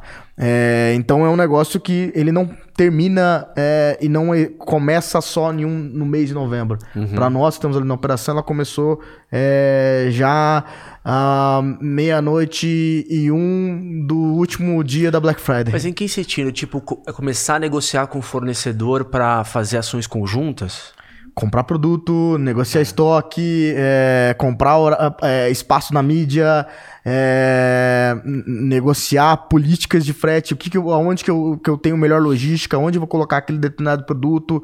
Então começa, é, é uma operação de guerra mesmo, é, que você tem que mudar toda a sua estrutura é, para um, um, um mega evento. Ele, de fato, ele, ele muda o patamar da, da sua operação. Se você não tem uma boa Black Friday, ela atrapalha muito a sua operação, porque você coloca metas altas ali dentro. Então, é, isso, e é desafiador, gente. Já teve momentos em que a gente é, teve o e-commerce travado. Nosso e-commerce estava com sobrecarga de gente.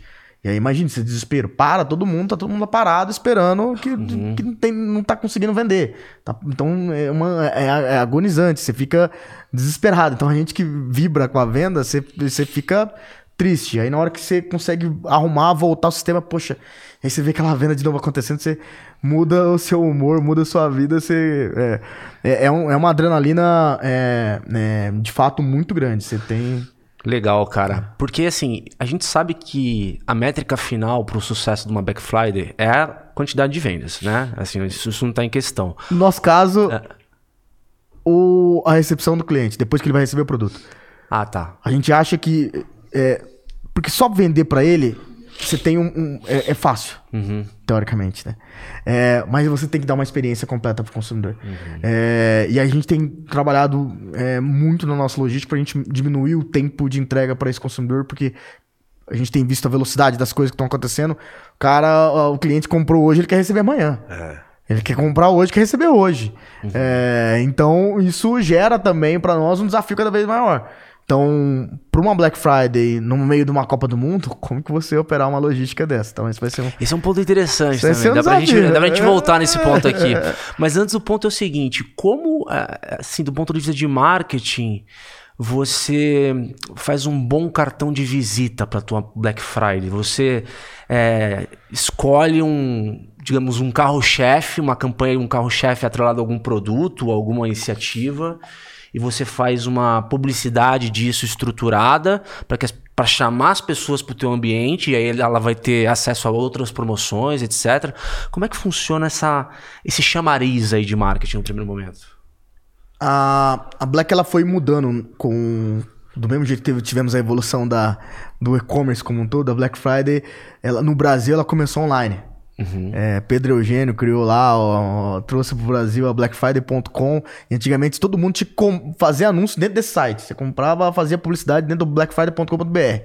E aí era uma disputa para comprar a mídia dentro desse portal e uma disputa para você comprar o termo no Google, porque todo mundo digitava Black Friday. Então se digitava errado, digitava, você tinha que comprar o termo lá e sair primeiro, porque era, Aham. era o gerador de tráfego que você tinha do seu site. E além de fazer publicidade em outros portais falando, olha, tá aqui a Black Friday, tá acontecendo no meu site o Black Friday. A Black Friday foi evoluindo, ela se tornou hoje uma Black Friday. Hoje você vai entrar, o pipoqueiro tá fazendo a Black Friday dele lá. Você vai entrar lá, o cara, o salão de cabeleireiro tá fazendo a Black Friday. Todo mundo tá fazendo Black Friday. Virou, um, virou um evento popular, né? É, não é só um evento digital. E isso fez com que a comunicação também tivesse que mudar. É, a gente até um, nos primeiros anos ela, ela era exclusivamente do nosso e-commerce. Depois ela começou a ir pra TV. Então na TV, eu lembro da primeira vez que a gente fez a TV, a gente fez um limp stock, Magalu. É, edição Black Friday. Era limpo porque ninguém conhecia o nome ainda no, no ambiente de loja física, então eu não podia também colocar lá de cara ah, Black Friday. Ficava limp stock e edição Black Friday. No outro ano, já como ela já tinha sido um sucesso, não, aga- agora é Black Friday, todo mundo já subiu o banner já na, na loja mesmo, já escrito Black Friday. E aí, tem duas ações, tem do- dois momentos assim que que nós fizemos lá em- no grupo, Magalu, que de fato a gente viu que a gente conseguiu mudar o ponteiro né, da, da Black Friday. Uma, a gente tinha um desafio grande de ser, ser o protagonista da Black Friday. Você tinha grandes players ali brigando por espaço, então, é, comprando mídia, e a gente, na época, a gente estava ali entre os top 4 players, não, não éramos o, o- o principal player é, do varejo online, e a gente tinha essa dificuldade. Puta, como que a gente vai ser? E aí a gente criou a primeira ação do Black Post. Se vocês conhecem, é uma ação em que é, depois procurem né, na internet era a gente subiu no Facebook na semana da, do- da Black Friday, subimos uns posts com umas caixas e vendendo elas sem o cliente saber o produto que tinha dentro da caixa.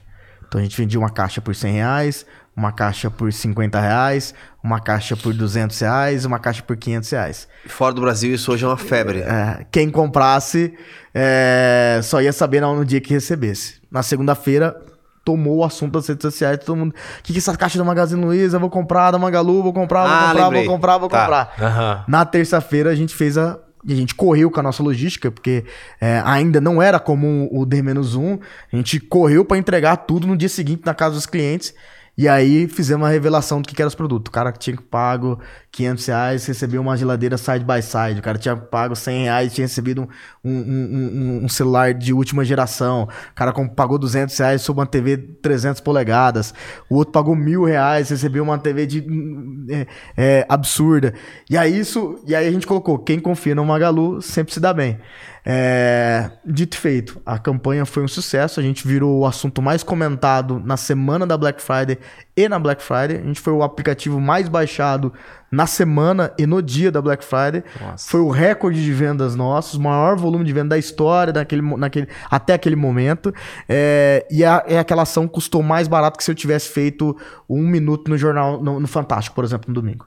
Olha só. Volu- efeito rede social, O né? efeito rede so- rede social. A gente tinha entendido que, poxa, não precisava. no- óbvio, tem que TV, tem- são complementares, mas aquele, a- aquele efeito daquela, daquele, daquela campanha eu não teria realizado se eu tivesse feito talvez um filme de um minuto com ofertas falando lá no, no, no- no Fantástico.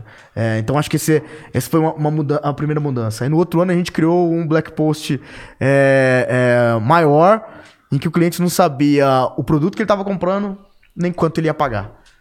E aí a gente teve o bizarros números que a gente falou. ah, na, primeiro, no primeiro ano foi 99% de reações positivas. No segundo ano a gente teve 95% de reações positivas. Eu falei, poxa, é, então foi, foi ruim, as pessoas que reclamaram. Aham. No, meu entendimento foi ótimo. É, porque, Porque a expectativa imagine- já era alta. Imagine, você teve 5% de pessoas que reclamaram. Mas elas estavam reclamando. Iam, imagina uma pessoa chegando lá no Procon pra reclamar, falou: olha, eu quero comprar um produto do Magazine Luiza que eu não sei o que é, nem quanto eu vou pagar, mas eu quero comprar. Isso é o excesso da confiança da, numa empresa. Ela quer comprar naquele produto, daquela, daquela loja lá. Agora, o que vai comprar, quanto vai pagar, ela não tá nem aí. Ela, porque ela quer confiar no, no, no Magazine Luiza. Então, isso gerou para nós uma, uma confiança no consumidor, porque a gente vinha daqueles anos an- anteriores uma, da tendência de chamar de Black Fraud, de metade do dobro, da desconfiança do consumidor do que era de fato uma Black Friday. E essas duas campanhas elas serviram para mudar o conceito do, do consumidor para entender, puta, Black Friday de fato é produtos de verdade, são produtos bons que eu posso comprar e tem garantia, tem empresas de verdade fazendo isso aqui. E a gente comprovou, a gente depois teve lá dados que mostravam na Folha de São Paulo em que de todas as nossas ofertas, a 98% eram preços de fatos que a gente tava, tinha, tava, a gente estava prometendo e estava cumprindo. É, e isso, isso gerou para nós uma repercussão muito grande. E a última, para completar, a gente entendia que tinha feito essas duas ações, poxa, foi legal, e agora? Não dá para repetir de novo, não dá pra fazer um, um Black Post 3.0. O que, que vamos fazer? Vamos fazer um show. E a gente fez o show da Black, da, Black Friday, em que a gente trouxe é, vários artistas para falar das nossas ofertas, é, para cantarem e para galera continuar como se fosse é, é, grandes eventos chineses que hoje acontece também, é, é, em que você tem transforma um, live um commerce. live commerce, né? Então foi ali que a gente conseguiu também mudar a roda do jogo. A gente fez um- uns três anos seguidos desse esse evento e também foi um sucesso com, com a Anitta cantando, Luciano Huck. Isso foi na pandemia já ou foi depois do. Nós fizemos, se eu não me engano, isso aí foi 2000 e... Fizemos 2018, 2019 e 2020 na pandemia, né? É, porque teve um- uma explosão de live, né? É, aí foi, foi se tornando É, sim. é, é, um volume grande disso. É, é- o, é, é o que a gente tinha falado aqui. Você tem que ser beta, você tem que ser o primeiro a fazer, Claro, depois você vai. Claro, eu lembro bem, eu lembro bem vocês na, Ah, ah. fazendo algumas, patrocinando algumas lives. Pa- né? parte parte dessa, dessa perspectiva de é, Black Fraud, etc., é, surgiu muito também até com. Talvez, não sei se mau uso ou não, não vou julgar essa parte. Mas é de algumas ferramentas que também estavam surgindo e ainda eram muito novas. Então, é, por um lado, é, comparador de preço, coisa do tipo. Sim. Até porque, se eu tenho um comparador, por exemplo, é, é uma coisa muito boa para o consumidor.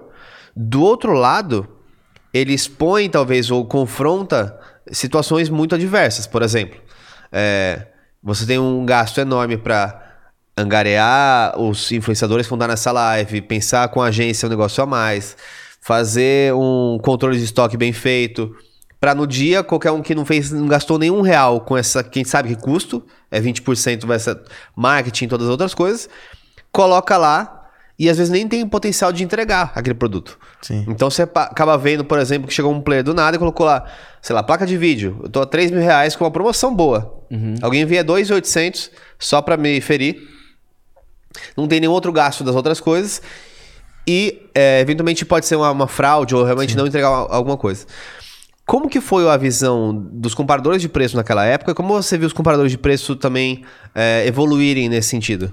Eu acho que tem um grande ponto. Por isso que você- você faz o- um trabalho muito forte de, de awareness, né? De topo de funil, de marca. É, essa ação aqui do, do Black Post, ela não respinga só na venda do Black Post no Facebook. Aham. Mas como eu te falei, os números aqui, ela respingou em vários outros efeitos. Então, ela gerou maior volume de instalação para nós, maior volume de busca, maior volume de visita. Ou seja, pessoas de fato foram impactadas com, com, a, com, aquela, com aquele propósito, com aquela ação de marketing e que ela entendeu que aquilo ali tinha confiança. Então, na hora que ela for escolher um produto, poxa, tem uma marca do Magazine Luiza que tá vendendo esse, esse produto aqui e tu vai me entregar em um dia, ou tem a do Joãozinho aqui, Joãozinho da esquina, que tá vendendo esse produto e que vai entregar também no mesmo dia, mas tá muito mais barato. Cara, eu prefiro comprar aqui numa marca Aham. que depois se eu, eu tenho um lugar pra reclamar. É, só pra vocês terem uma ideia, é, a gente tem hoje um volume de venda maior nas cidades que a gente tem loja do que nas cidades que a gente não tem loja. Exatamente porque o consumidor se sente confiável. Ele tem uma, também uma confiança do ponto físico. Então, se tiver qualquer problema, ele, vai, lá numa loja. física, ele vai vai lá lá. na loja física. É, Não é uma dor nossa hoje não falar com uma empresa que a gente contrata no digital. Pô, não tem no... Cê é, né, às, vezes, às vezes a gente quer uma pessoa e a gente, tipo, não, e às vezes a gente não quer uma pessoa. A gente, não, eu quero contratar, mas não quero ter ninguém falando comigo. Ah, mas quando eu quero reclamar, eu quero ter alguém pra falar comigo. Claro. A gente vai lá pra rede social, marca, marca a empresa, fala tal, tal, tal. Ou seja, a gente quer ser ouvido também. A gente quer. E, e essa confiança é quem. É é construída através do marketing e através do que você entrega, do que como você faz essa, essa, essa, esse atendimento pro, pro consumidor.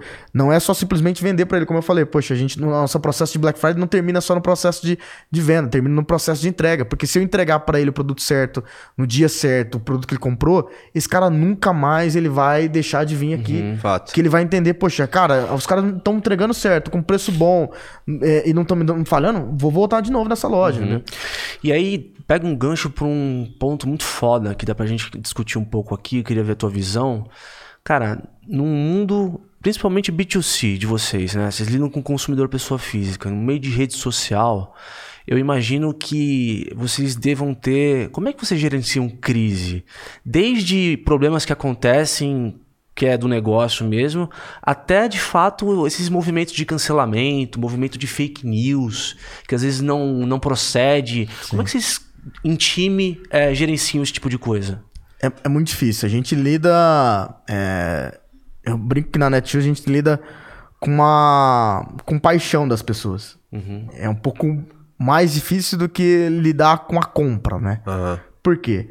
É, a gente teve um caso recente é, em 2021, 2021, assim que eu cheguei praticamente. 2000, foi 2022, desculpa. É, porque a final da, da Liber- do Mundial, o Palmeiras agora ele disputou em dois, no, no fim de 2022. Foi 2022, é. 2022 agora. É, em dezembro de 2021. Isso, finalzinho do ano finalzinho passado, Do, é. ano- do ano passado a gente Foi Montevidéu, aí foi já, já, é, já pra... a gente teve uma, uma crise bombástica com, os nossos, com, com a nossa rede social. Um cliente comprou uma camiseta do Palmeiras é, e mandou escrever sem Mundial. um outro cliente comprou uma camisa do Santos para receber em casa. A gente trocou os pedidos.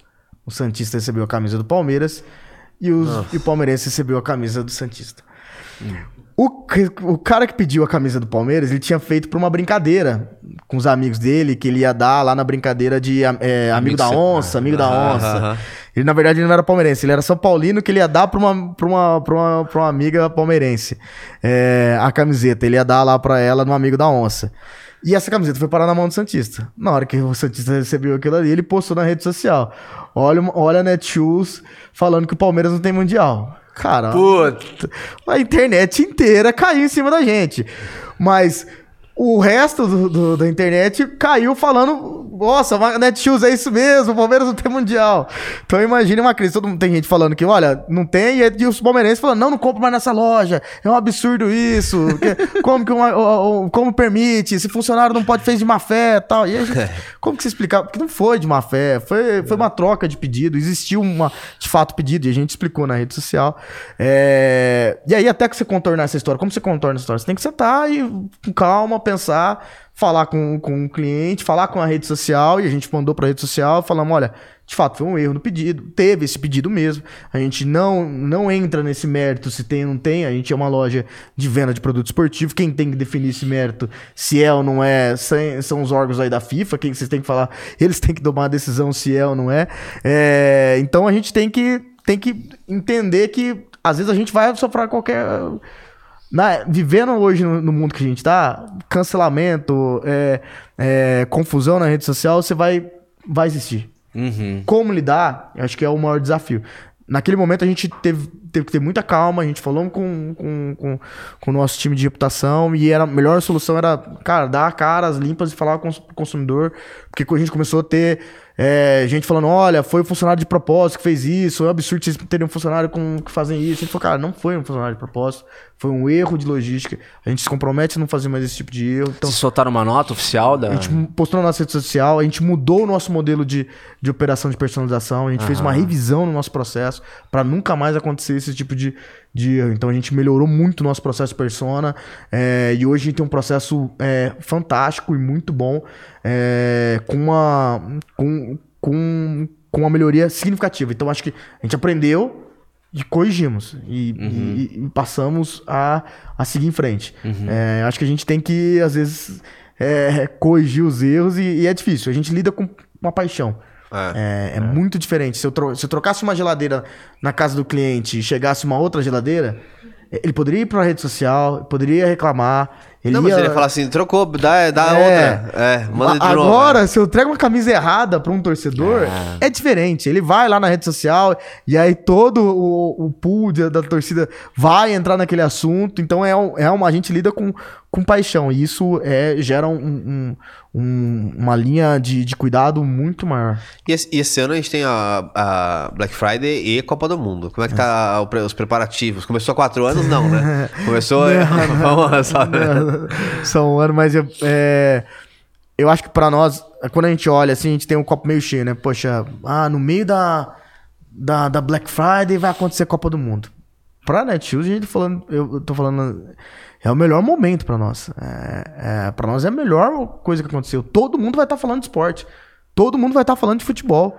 No meio da Black Friday. Então todo mundo vai querer comprar uma camiseta do- da, da seleção ou uma camiseta é, é, de outro time. Na Rússia já tinha a operação a Magalu já tinha adquirido?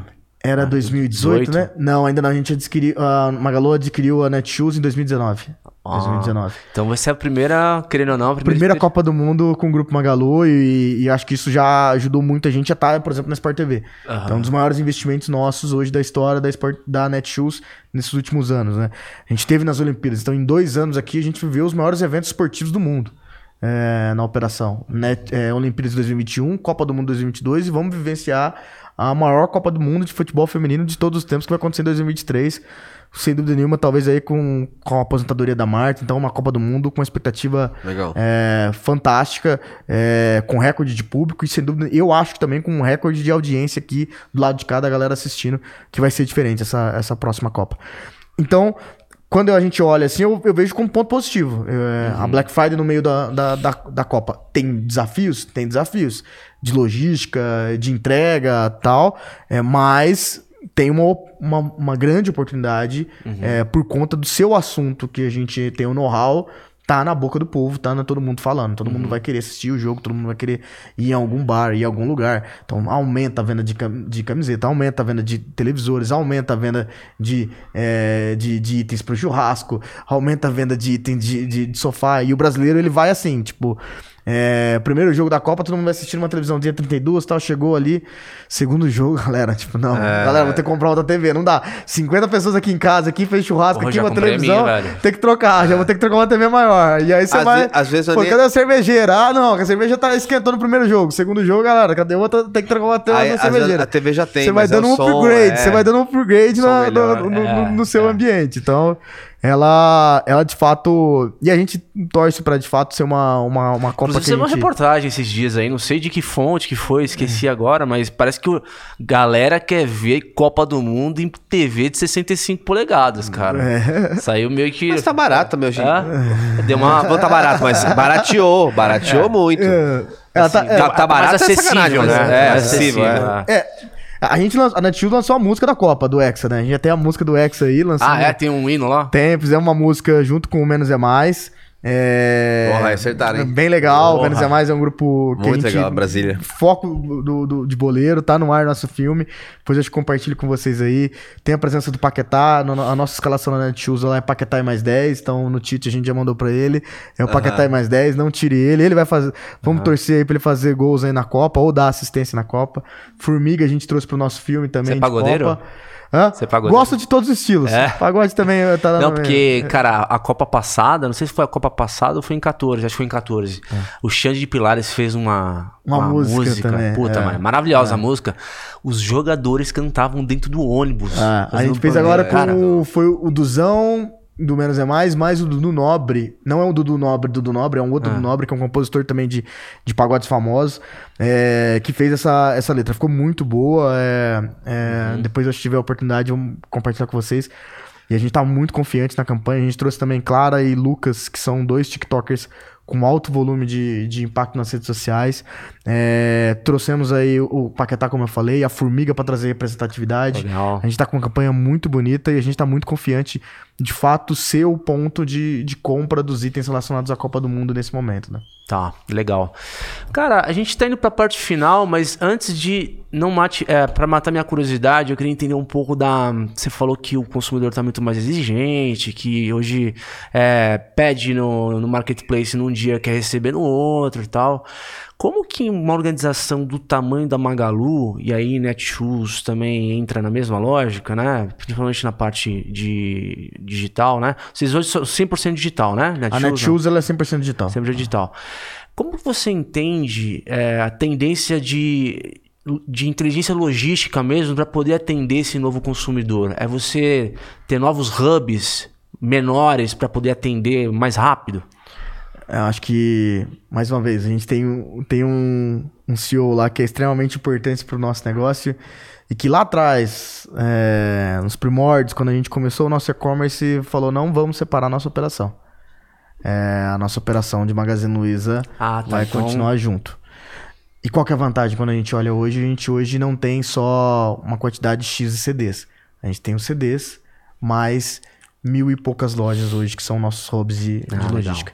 E isso facilita muito a entrega. Muito. Então hoje eu consigo permitir com, com o consumidor é, tanto fazer a retirada do produto lá na loja, porque a gente imagina que a gente está aqui no, em São Paulo, que todo mundo mora em prédio que tem portaria.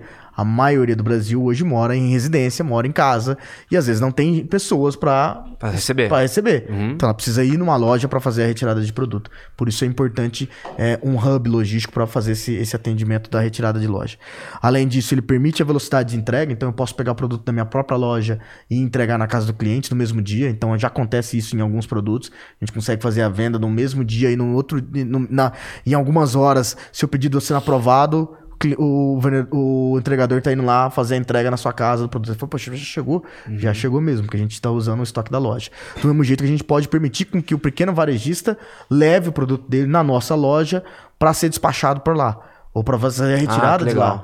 Então a gente também oferece a nossa capilaridade logística também para o pequeno e, e médio empreendedor, para que ele possa usar todo esse know-how e toda essa base que a gente tem para aumentar a venda dele, para ele também ser competitivo. Porque senão só só o Magalu vai ser competitivo. Eu- Uhum. Claro. Eu, vou botar meu portfólio lá Então, no se eu comprar minha camisa do Santos na Netshoes, eu posso buscar Pode numa fazer a loja da retirada Magalu. da, loja do Magalu, exatamente. Já, já, ajuda é- demais, já né, ajuda meu muito. cara?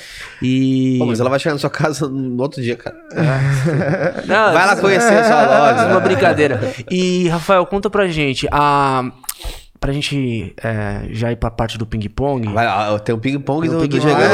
Ah, é, é. Ping-pong, tem o ping-pong, meu. Que é Não, a- ping-pong não é do quê? Hã? Ping-pong é do Diegão. Não, é tudo nosso. Jamais soubarão. Em cima dessa mesa do aqui, Diegão. é tudo nosso, cara. Aqui a gente troca só, ninguém é de ninguém.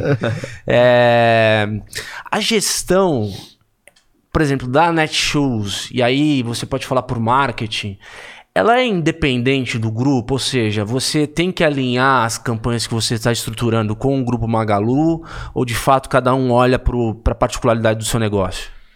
Cada um tem o seu, seu know-how, né? A gente dividiu, a gente tem uma divisão lá por verticais, então a gente tem uma vertical focada para esporte, uma vertical de moda, que aí contempla o site da Zatini, é moda e beleza vertical, que contempla o site da Zatini, Época Cosméticos e Shoe Stock.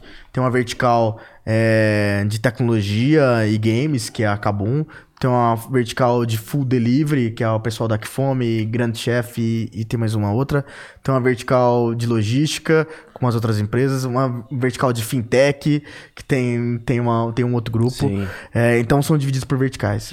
E essas verticais, elas têm que trabalhar o máximo possível para elas é, ou se tornarem líderes ou manterem em líderes daquele, daquela vertical que ela tá. É, seja usando o grupo Magalu ou seja ela fazendo o seu, o seu papel. É, o que a gente entende é que a Netshoes tem a sua característica, ela tem a sua, o seu estilo de comunicação, o seu estilo de, de, de, de, de brincadeira na rede social, ela tem, ela tem uma característica, tem o Netshoes famoso, então, tipo, ela não pode perder essa, essa história que foi construída por mais de 20 anos. É um desperdício até pro marketing a gente trocar tudo e falar, não, agora vai ser tudo Magalu. A gente tá jogando fora um caminhão de dinheiro que foi feito aí por anos de patrocínio, de, em clubes de futebol. É, foi, era a camisa do último título do- da Libertadores do Santos. Foi com o Neymar, foi usando a o, o símbolo da Ah, Netshoes patrocinador. com o bracinho, né? Era, era, era Netshoes porra, patrocinadora. então, é, então ela teve presente em grandes momentos do, do, do, do- ambiente esportivo, fez anúncios em TV, por isso ela tem esse volume grande de audiência. Não faz, não faz sentido a gente mudar ela. O que a gente tem que fazer ela é aproveitar do grupo, das melhores oportunidades, e tentar aproximar cada vez mais os propósitos das empresas com o propósito do grupo. Foi isso que a gente fez ali de, de Netshoes Conecta Você Esporte para Netshoes Esporte para Todos, para ficar próximo do que é de levar a muitos, que é privilégio de poucos. Então ela cada vez mais se aproxima desse propósito e com isso eu consigo ter é, mais liberdade para dialogar e usar as marcas em conjunto, para que elas possam fluir mai- maior, é cada vez mais. É, no sentido de que, poxa, a Lu pode vir aqui e fazer uma brincadeira e comentar da, da, da Netshoes. Recentemente ela foi lá e falou: olha, gostei da música do Hexa, tá demais, tá muito boa, menos é mais na cabeça. Ela postou lá comentando. É, então, isso vai permitir, isso, per- isso permite, permite a gente fazer isso, mas eu tenho que estar amarrado no propósito, não pode ter muito diferente do grupo, tá? Temos uma bola. Uma. Ah, verdade. uma- Ah, o tem um Geiger ritual. ali tava esperando por esse momento. Todos que, todos que vêm deixam mais um elo nessa nossa construção que vai ao longo do tempo, para que você seja sempre lembrado aqui na, na exposição.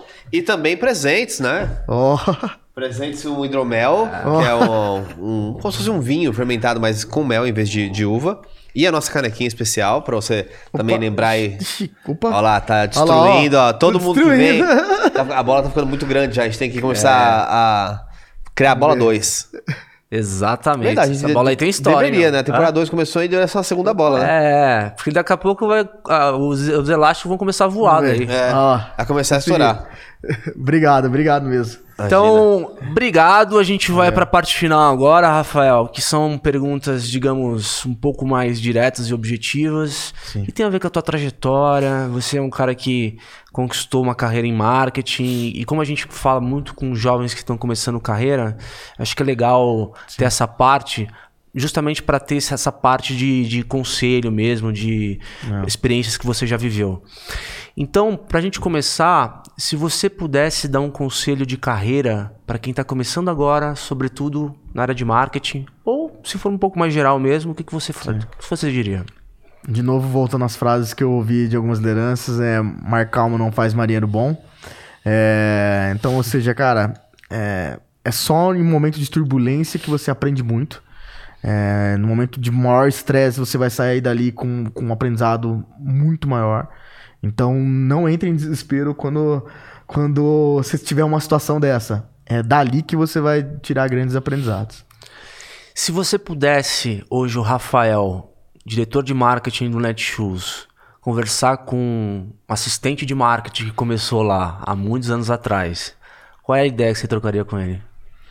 Poxa, eu ia falar pra ele que ele que ele continue uma pessoa criativa e buscando sempre trabalhar de maneira coletiva, porque eu acho que é a melhor maneira da gente trabalhar hoje em dia. Acho que de fato isso a gente não é só o Rafael que construiu essa carreira. Teve várias pessoas aqui que foram extremamente importantes pro, pro, pro Rafael chegar aqui. Desde a minha esposa, a minha filha, a minha mãe, meu pai, todo mundo. E várias outras pessoas que, que, que me ajudaram na, a, a, a ser uma melhor pessoa ou me, me deram espaço para que eu pudesse crescer profissionalmente. Então acho que eu falaria isso, cara. Fique- vai trabalhando de maneira criativa e coletiva que vão ter pessoas te ajudando nesse dia a dia. Maravilha.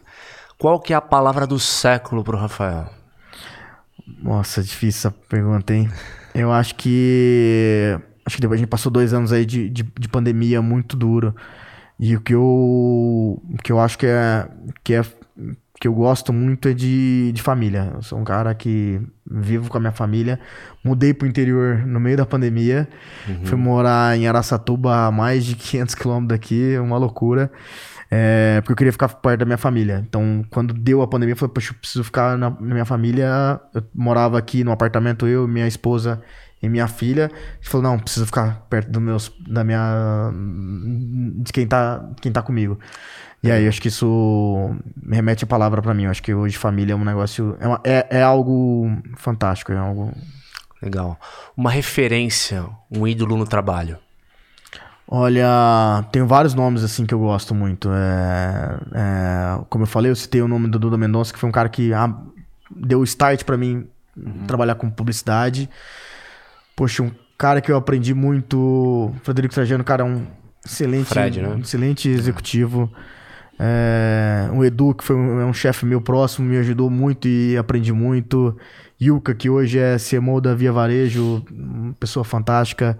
Donato, que também foi um dos primeiros também caras que me, que me ajudou. Thiago Flores. Então tem uma, uma, uma lista aqui de nomes aqui que, que eu tive o prazer de conviver e que pra mim são, são referências porque eu fui aprendendo e tentando pegar um pouquinho de cada um pra chegar onde a gente tá. Legal. As duas últimas agora. Algum livro que você queira recomendar pro nosso público? Tenho ah, um- esse livro que abriu minha, minha, minha, minha, minha cabeça pra publicidade, que é Casos e Coisas, do Duna Mendonça, um livro que eu gosto muito. Casos e coisas? É, se não me engano, é Casos e Coisas, Casos e Coisas, é um Legal. livro bem legal. É... Coloca na descrição, por favor, com o link da Magalu, né? Tem da Estante Virtual, Olha lá, estante virtual. que é mais, uma, mais uma, um site do, do Grupo Magazine Luiza. Legal. que vende produtos, que é um trabalho bem legal, que é ajuda muito sebos. Então provavelmente você vai comprar um livro de um sebo lá e é bem... e é- Legal, Marketplace é. e sebos, né? Exatamente, Interessante, é, é né? bem legal. E por fim, o que, que é o trabalho pro Rafael? Olha, é... Tentar tem, tem que ser rápido, né? Então, Não, vamos não, lá. Manda Porque, cara, na pandemia mudou muito isso, né? A gente. é, é, a gente chegou a, a pensar em como, em como é o trabalho. Por isso que eu mudei de cidade e tal. É, mas hoje eu vejo que, de fato, ele, ele é algo que me gera. é, é, muito conhecimento e principalmente mais amizades. Eu tenho hoje grandes amigos hoje no trabalho, pessoas que hoje é, é, me ajudam, é minha segunda família. A gente tem lá no nosso no hino do, do Magalu, é, ML quer dizer minha luta e meu lar. Então, é, acaba, acaba se transformando sua segunda casa, porque você passa mais tempo com, com, com as Sim. pessoas do trabalho do que com, do que com sua família, né? Uhum. É, hoje eu fico três dias aqui em São Paulo e fico quinta e sexta e o final de semana com a minha família lá em Aracatuba. Então eu fico hoje uma boa parte do meu tempo com, com meus colegas de trabalho. Legal. Obrigado pela tua presença, Rafael. Obrigado legal. Pelo foi um prazer. É. O papo foi. Dá pra ficar aqui mais uma hora tranquilamente conversando, né? Espero que tenha sucesso aí, principalmente na Copa do Mundo que tá chegando aí, na Black Friday, né? Exatamente. Cara? Então, entre lá no site da Netshoes, aproveite a nossa Copa do Mundo, aproveite a nossa Black Friday. A gente tem a Black November que começa agora já em novembro.